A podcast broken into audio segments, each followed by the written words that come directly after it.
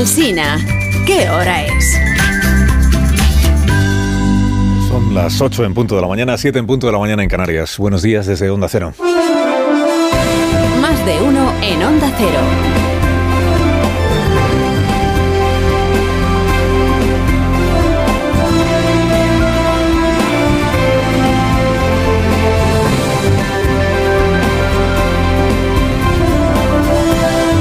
Tal? ¿Cómo están? Bienvenidos a una nueva mañana de radio. Estrenamos el 20 de diciembre de 2023 y 26 años después. El Estado vuelve a controlar Telefónica. No alcanza a ser el dueño de toda la compañía, porque Telefónica es que Telefónica tiene un millón y pico de accionistas, de pequeños accionistas, de la mayoría de ellos.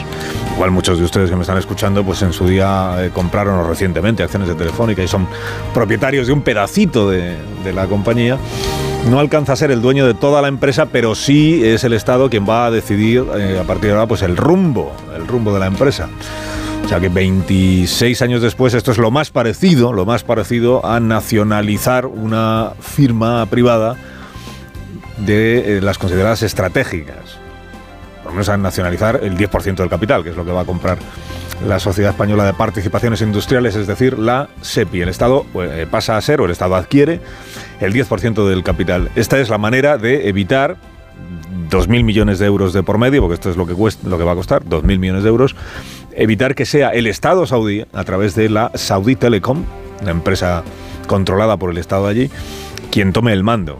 Para evitar que sean los saudíes, dice el gobierno, pues, pues nosotros, claro o, en palabras de la vicepresidenta 1, Nadia Calviño, para garantizarle a esta empresa la estabilidad. Una decisión que tiene por objeto dar estabilidad para que la empresa pueda lograr sus objetivos estratégicos eh, y dar así también una mayor estabilidad al desarrollo de todos estos planes en nuestro país. Bueno, la historia de esta entrada, eh, primero de los saudíes y ahora de la SEPI, todo perfectamente legal, por supuesto en la empresa telefónica, pues es una, es una historia que empezamos a contarles en el mes de septiembre, porque esta fue la noticia empresarial y la sorpresa empresarial de comienzos de temporada, cuando los saudíes vieron que Telefónica estaba barata, que encajaba en su plan de expansión por Europa y por América y se compraron el 5% de la compañía, pero en la idea que también anunciaron de subir esa participación hasta el máximo permitido, que es el 9,9%.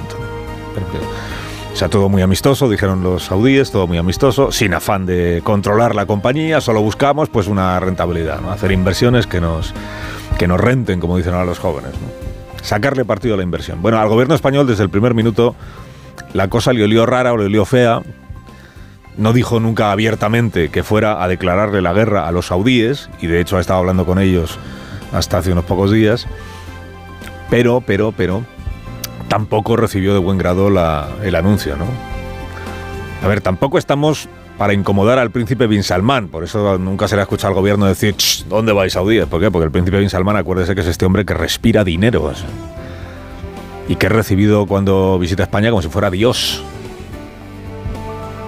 El saudí lo mismo se compra clubes de fútbol que competiciones deportivas, que pedazos de aerolíneas, o que participaciones golosas en compañías energéticas o eléctricas españolas.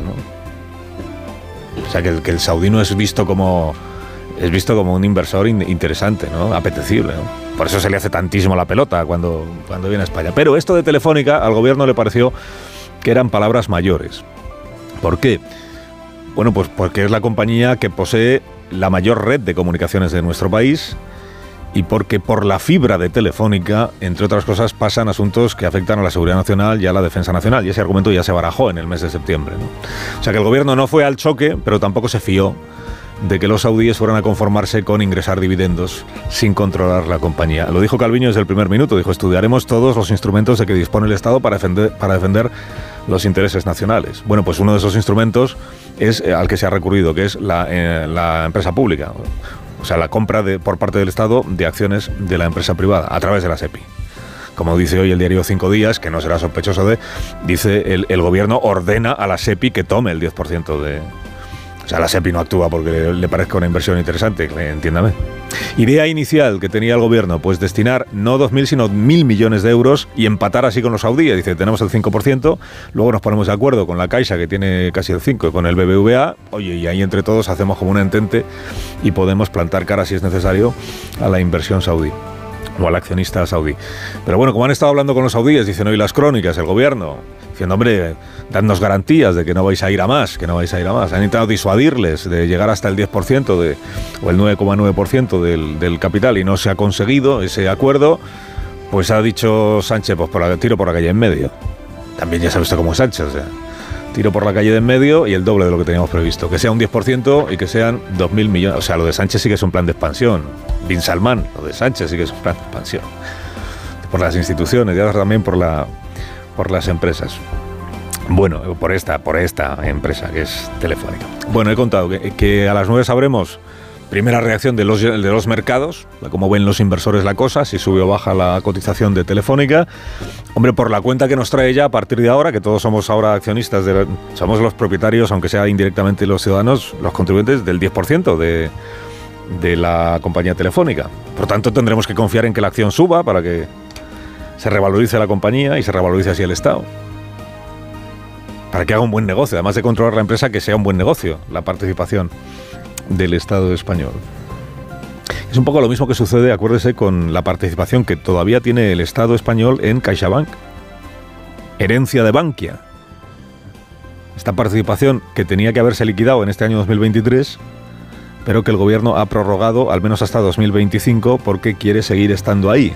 El argumento que siempre se ha dado para no terminar de consumar la salida del Estado de la compañía, de lo que antes era Bankia y ahora es CaixaBank, es que es mejor esperar a que las condiciones de mercado sean más favorables, a poder sacar más dinero. Pero el caso es que el Estado sigue también formando parte de esta empresa bancaria. Dicen, en España no hay banca pública, pero sí hay Estado en la banca privada. Diferencia que en Telefónica el Estado va a ser quien controle. Por tanto, preguntas que todavía están sin respuesta y que igual a lo largo de las próximas horas la van teniendo. Eh, ¿Qué será del equipo directivo actual de Telefónica? ¿Qué será el consejero delegado, que es el señor eh, Payete? Que, hombre, prestigio y carrera tiene de sobra para... Por eso llegó a la presidencia telefónica. Ahora está por ver si el nuevo accionista de control le quiere o no le quiere.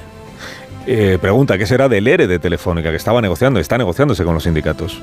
El ERE contra el que se había manifestado recientemente la vicepresidenta 2 del gobierno de España, la señora Díaz. Decía, ¿dónde van los de Telefónica? Bueno, pues ahora Sánchez, es el presidente, bueno, no es el presidente, pero presidente del gobierno. Pero ahora Sánchez es el primer ejecutivo de la compañía telefónica, entiéndame, no formalmente, pero sí en la práctica, ¿no? Es el regulador y el gestor a la vez. Y como tal gestor tendrá que ser también valorado. Y por aquello de ampliar un poco el, debate y la perspectiva, luego lo hablaremos en la tertulia, ¿no? Cabe, cabe también preguntarse si estamos ante el comienzo no de una andadura, sino de una desandadura, con permiso de la RAE, desandadura, es decir, de desandar el camino que iniciaron Felipe González y José María Aznar en los 90, cuando empezaron a reducir la participación del Estado en la industria y en la banca, abriendo el camino a las privatizaciones. Es decir, si esto de Telefónica de ahora es un signo de los tiempos en sentido contrario, es decir, el regreso del Estado como dueño y gestor de grandes corporaciones. Si es un caso puntual o estamos ante una deriva política, que es lo que ha criticado el PP, ya se ha dicho que sea en contra de, esta decisión. Dice, es populismo económico, va contra el libre mercado, es intervencionismo. Bueno, pues este, este va a ser el debate político, más allá de lo que ocurre en el ámbito empresarial respecto de esta operación que ayer se anunció. El Estado entrando en una compañía, hombre, con el argumento este de que estamos en competencia con otros estados perfectamente autoritarios, que digamos que tienen muchas menos barreras, controles y contrapesos que un Estado democrático como el nuestro, y que ellos sí, estados autoritarios que se están comprando media Europa. Puigdemont, Puigdemont debe de estar preparando ya su mejor traje. Ha salido guapo en la foto bueno, guapo, para salir bien en, la foto, que le tiene prometida eh, Pedro Sánchez. Hasta ahora se la tenía prometida en privado, desde ayer se la tiene prometida en público, en una conversación sin micrófonos con periodistas en el Palacio de la Moncloa, porque es Navidad, invitaron a una copa, y dijo el presidente a los periodistas que, eh, hombre, lo lógico, ya que se impulsa una ley de amnistía, pues es que él se pueda reunir con, con Puigdemont Poder, poder. A ver, usted se puede reunir cuando quiera, presidente, con Puigdemont. Ya se podía haber reunido, solo tiene que personarse en Bruselas. ¿Tiene, en Bruselas el prófugo un despacho con un cuadro con una urna gigante? Es ideal para posados. O puede viajar a Suiza, que el señor Galindo le monta en cuando usted quiera una quedada furtiva. Se la monta a Santos Sardán, que es el número 3 del PSOE, no se la va a montar a Sánchez, que es el número 1. En realidad lo que tiene pendiente de explicar Sánchez no es por qué se verá con Puigdemont, sino por qué no se ha visto todavía. ¿Qué recelo es ese que mantiene a un mano a mano que en realidad no hace otra cosa que hacer visible lo que ya se está produciendo? Si ya lo hizo, ya lo hizo visible Santos Sardán. Dice, no es que es el presidente del gobierno. Bueno, ya. Claro, en el pacto que se le firmó a Junts per Cataluña no venía este peaje de la foto, la foto rehabilitadora. No venía. Que Sánchez, una vez eh, investido presidente, invistiera como el molt honorable interlocutor al procesado por corrupción, que es, que es Puigdemont. Esta parte no se publicó en la web del Partido Socialista Ministro.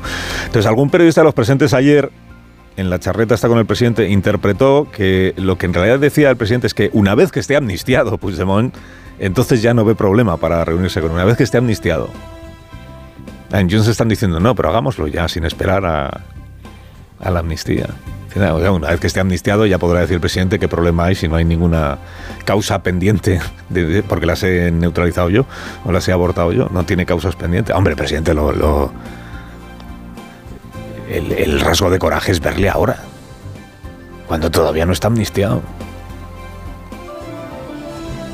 Esto de esperar a que se le amnistíe no, está a la altura de la, de la valentía, del coraje que le atribuye su coro de Sísifo. Lo arroja es verse ahora. Con, con Puigdemont todavía procesado en rebeldía, con el riesgo de que lo detengan en, cualquier momento. Con dos narices, ¿eh? para decirle al mundo que un presidente en ejercicio puede blanquear a quien quiera. Dice, ¿a un huido de la justicia? Pues sí. ¿Por qué? Porque no se rompe España. Ah, no, en la jerga gubernativa esta, a Puigdemont, a Junqueras y a Arnaldo Tegui no se les blanquea, se les normaliza. Aquí blanquear solo se blanquea a la extrema derecha. A condenados, procesados y huidos se les normaliza como actores políticos. Como se normaliza el cambio de opinión, se normaliza el incumplimiento de la palabra dada o se normaliza el bandazo oportunista.